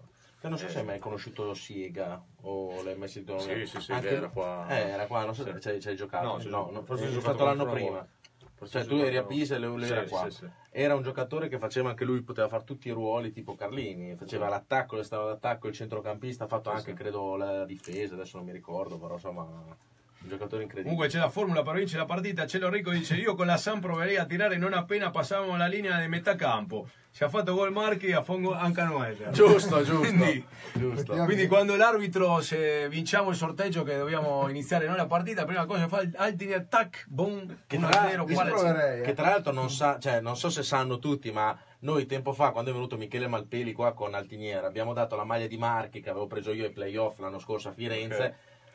È, è una maglia che a lui ha portato sfiga e gli ha detto non può portare sfiga anche a noi, quindi ce l'avete in panchina, credo che Miki la mette tutte le volte in panchina e quando l'ha messa l'avete sempre vinto, quindi speriamo che porta bene anche a San Benedetto. Speriamo, speriamo. Comunque, Marco Ranieri diceva a Rossi ti voglio ringhioso come erano i player della Reggiana Basket ieri al Pala. Tu mi hai detto che sei andato al Pala a vedere il basket. Allora io ti invito il 26 di febbraio, Oh. lunedì alle 20.45, c'è una grandissima partita di calcio 5, c'è il Caos che gioca contro il Pescara. Tornano Quindi, in campo i ragazzi. Tornano in campo i ragazzi, giocano la settimana prima in trasferta a Milano e dopo la prima in casa il 26 di febbraio mi ha chiamato ieri Pancio, Andrea mi ha detto Fede c'è una buona notizia per te, giochiamo lunedì sera Posticci.tv 2045 contro il Pescara, venite per piacere allo stadio, quindi io invito a Rozio, a tutti i giocatori della Reggiana e a tutti i tifosi che vogliono venire a vedere una squadra di calcetto che rappresenta la città, maglia granate, ragazzi si danno da fare, sono quarti in classifica, andiamo tutti a tifare per loro. Assolutamente sì, hai fatto bene a ricordarlo perché insomma noi ci teniamo ai ragazzi del calcio 5, insomma vengono spesso anche a Sì, trovarci. che tra l'altro stasera mi ha chiamato anche Alessio, uno dei eh, rappresentanti insomma, del calcio calcio 5, perché se volevano dei giocatori, ma stasera abbiamo detto diamo spazio a Paolo, insomma che ne- Grazie. dobbiamo, dobbiamo caricarlo per il suo rientro. eh. Bravo, bravo Gabri, così si fa. Ecco. Oh, qua Max Larkin Meloni ci dice che Carlini non lo darebbe via neanche per Ronaldo. Quindi, eh, ma- ido- idolo indiscusso. Ricordiamo che Carlini è stato un grande acquisto del, del vecchio direttore sportivo Andrea Grammatica, eh, Carlini, Cesarini, quindi insomma sta- ci ha visto lungo eh, Andrea, eh, tempo fa. E, ah, Roberto Orleone ci scrive anche, un, eh, parla un attimo anche di, di Facchini che non, non ne abbiamo parlato questa sera, però eh, ricorda una, fa notare una cosa che forse hanno notato in pochi, il portierone dopo la parata decisiva sembrava invasato, credo che abbia finalmente sputato fuori tutto il veleno che aveva addosso, dai Facchini la squadra crede in te. Effettivamente dopo insomma, quella parata decisiva Sì, dell'ultimo sì, sì, secondo, sembrava che avesse parato il rigore della finale di Champions League vincente. e tra l'altro, e tra l'altro insomma, Poi se guardate anche nell'esultanza, anche Cesarini ha calciato la palla lontano, cioè secondo me c'era una tensione nell'aria, era importantissimo vincere quella partita lì, l'abbiamo vinto, quindi avanti così, con la cattiveria giusta. Tra l'altro tutta la squadra anche che è andata a abbracciare, è andata a abbracciare Facchini perché insomma è stata, è stata una parata decisiva. No? Io da qualche parte avevo sentito il giorno prima che i portieri avevano la febbre tutte e due, è vero? Sì, sì, è vero. vero. Boh. Davide era influenzato. Insomma, quindi... Secondo me una cosa, una cosa delle più belle che si è capitato contro il Renate è quando al secondo rigore non arriva Cesarini, perché Cesarini è il rigorista della Reggiana, ma arriva Cristian Altiniere. E dalla, da- dalla- dalla sala stampa ci dicono i mister, eh, mister e Berini, che c'era la lista che il primo rigorista era Cesarini, il secondo Altiniere. Quanto rispetto Beh, questo- danno queste cose qua anche per una squadra? Questo è anche un bel segnale che passano, nel senso che si vede che c'è proprio alchimia tra, tra due compagni, non solo di squadra, ma tra due compagni di reparto. Cioè, nel senso, sicuramente Cesarini avrebbe, avrebbe voluto calciare il secondo rigore e fare il Per secondo gol, no? Però ha lasciato la palla a Christian perché sapeva che, insomma, Abbiamo evitato di fare la Sì, figuraccia come quelli della importante. Miloneffe che si, No, era- si prendevano a schiaffi per era importante sicuramente per Christian realizzare quel gol e, e quindi è stato un gesto secondo me di, di grandissimo rispetto soprattutto Anche verso- perché oggi se guardiamo squadre come il, il Paris Saint Germain che, che a Cavani gli viene tirato via il pallone da Neymar, qua insomma c'è un rispetto anche delle, delle cose che si dicono nello spogliatoio a tutti gli effetti. quello è anche Quindi- sintomo secondo me di essere squadra cioè poi passa da quello da- passa dall'esultanza di Facchini dal- dal- dall'esultanza finale di, di Cesarini dal- dall'abbraccio finale della squadra. Insomma quelli sono segnali che magari la gente mh, non ci fa caso non, non dico tutti però insomma sono segnali molto importanti. Segnali che si sono visti anche come ti dicevo prima durante la partita. Nel primo tempo quando uno faceva uno sbaglio perdeva o dava un passaggio mal- male c'era già tutta la squadra dietro per rimediare no? e questo lo fanno in poche squadre e ho visto una solidità Assolutamente. eh, molto importante Assolutamente sì. Allora, ci avviamo verso la conclusione. Io eh, leggerei questa domanda che per chi si è collegato dopo, non ci ha seguito dall'inizio. Nicolò Sati ci chiede Paolo quando tornerai ad essere disponibile e convocabile. Torniamo a dirlo magari appunto per chi si è collegato solo adesso, più o meno quando pensi di tornare in campo. Allora, io conto di essere, diciamo, col gruppo, di allenarmi col gruppo a fine febbraio, inizio marzo, quindi insomma, tempo di, in questo periodo di ritrovare la condizione, per, insomma, per i primi di marzo essere di nuovo convocabile. Per le Idi di marzo. Per le Idi di marzo Ah, essere di di nuovo convocabile. Perfetto, quindi insomma dovremmo avere la squadra poi al 100% recuperata. E lì, e lì tornerà, già avendo la difesa, una delle difese più, più forti di questo campionato, tornerà uno dei difensori più forti, e io lo ribadisco da un anno e mezzo, Io spero- del campionato no, di Serie C. Secondo me vuole un'altra maglia. Sì, dai. ma questo No, gliel'ho cioè, sempre lui gira detto- largo, lui gira largo gliel'ho sempre detto anche una maglia o un pantaloncino. Perché dico, forse la maglia No, della- pantaloncini no. Ecco, allora Allora, io gli regalo la mia maglia, visto che qua i giocatori sempre dalla maglia di tifosi, io gli regalerò la mia maglia a Rozio dopo la partita. Sempre Ah, ragazzi ecco. che non vogliate le mutande poi del No, calcio. no, no, no, no, no. Guarda, c'è gente che Però usate eh, dopo la C'è partita. Eh, bravo, bravo. C'è gente che le, pre- le prende, le colleziona, noi Guarda, per eh. fortuna no. C'è, c'è gente che prenderebbe anche quelle di Io la farò, la farò- quella lì la farò una volta che vengono i giocatori sotto la curva, sotto i distiti a salutare, io gli lancio la mia maglia. Ah, ah, pensavo le Così- mutande. no, no, la, la mia maglia, visto che loro sempre devono lanciare le maglie, facciamo il contrario, io gli lancio la maglia a uno. No, Potrebbe a, prendo uno a propo- lancio la a proposito di maglie che ci hanno chiesto anche in, questi- in queste settimane qua, avete, diciamo, insomma, ave- ogni giocatore ha un minimo di maglie, diciamo, regalate dalla società. Sì. È chiaro che adesso chi le dà ai parenti, chi le dà un amico, eccetera, cioè avete 3-4 maglie. Mi pare che abbiamo 5, maglie Cinque a maglie. disposizione da poter regalare. Perché molti ci chiedevano, ma perché non lanciate mai le maglie a fine partita? È chiaro che casomai se le lancia una e No, l'altra no, squadra sì. non le lancia, o lo fate tutti in No, gruppo no, di solito? Assolutamente sì, nel senso che se non si lancia la maglia o ci viene chiesto dalla società. dalla società per motivi anche logistici, cioè nel senso che Sì, ma magari c'è la maglia non per la la maglia per la partita partita succe- successiva, quindi non è che non, non si voglia lanciare la maglia, a volte per, per problemi di logistica non, non si può fare, a volte qualcuno la deve tenere per- perché la deve dare un parente, Alla mamma, insomma, sì, sì, insomma, sì. solo- Anche solo andare a quello. dicembre le avete, cioè insomma le maglie sono finite, le vostre No, esatto, bisogna tra i di- regali. eccetera. No, ma c'era un periodo che il, il primo anno, che era il primo anno di Colombo, che ogni volta che vincevamo in trasferta tiravamo fuori le maglie, regalavamo le maglie. E quella volta lì ne, ne vincevamo sempre in trasferta, quindi tutte le volte... Le maglie granato bianche con scritto Eh. Credem e, e il tricolore, ne avrà andate secondo me 80 mute. Eh, ma una volta c'era meno crisi anche con le maglie. No, poi oggi, oggi c'hanno, c'hanno i nomi, sono personalizzate fra giocatori. Sì, una volta stampavi il numero e via. Va bene, allora ragazzi, siamo arrivati, siamo arrivati alla fine. Giusto gli ultimi messaggi. Max Larchi Melloni dice che insomma, questa notizia del rientro a marzo è un'idilliaca notizia, quindi insomma, serve peso, altezza e potenza. Quindi andiamo bene, dice. Quindi, insomma, Quanto pesa, siamo tutti contenti. A proposito di peso, 80, 85, 84, 85. quindi peso forma. Peso forma. Perfetto, e niente, allora. Peso forma suo perché io sarò 20 kg in più di lui, solo che più o meno ugua- alti uguali, quindi mi sa che io Sì. devo smaltire un po'. Eh. Sa che te è il difensore della Reggiana.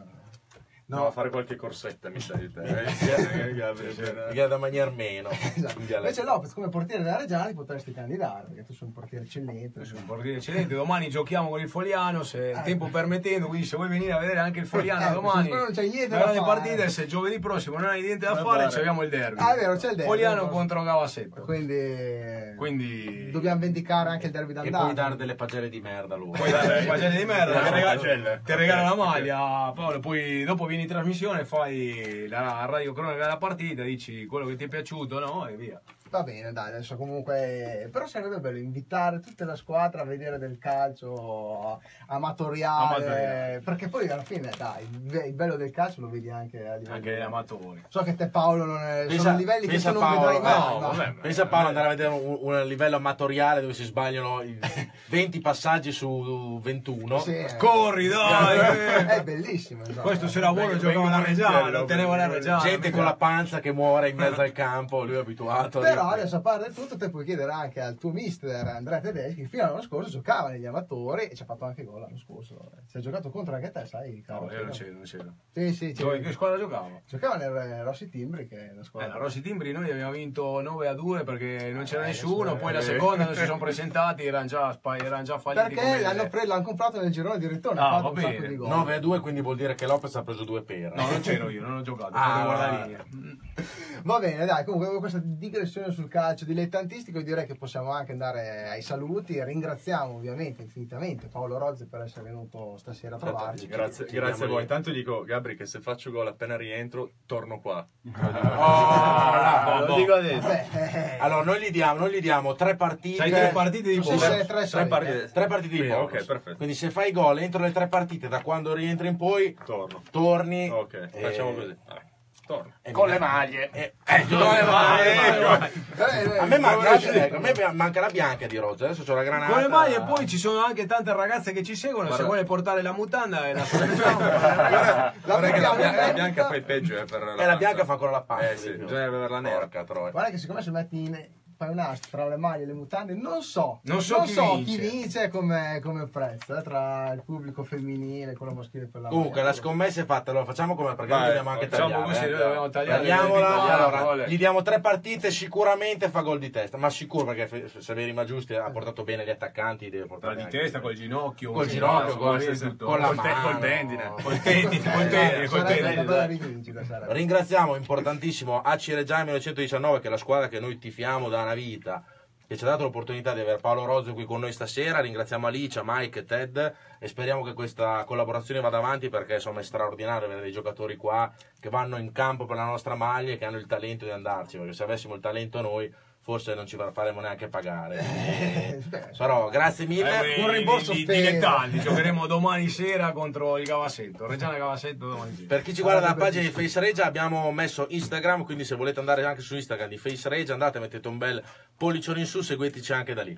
Grazie Esatto. Paolo Rozzi. Ciao a grazie tutti. Paolo. Grazie. Rozzo, Buona ringraziamo serata, buona serata a ovviamente tutti. K-Rock e, insomma, ringraziamo il nostro regista. E anche un signorino che è qua, il grande Rockus Klein, che Ciao. ci ha fatto da regia. Grande Rogus. Grazie mille, ci vediamo mercoledì prossimo alle Alla 21.30. prossima. Ciao a tutti. Ciao ciao. Peace and love. Lì adesso? Adesso se rimane tutto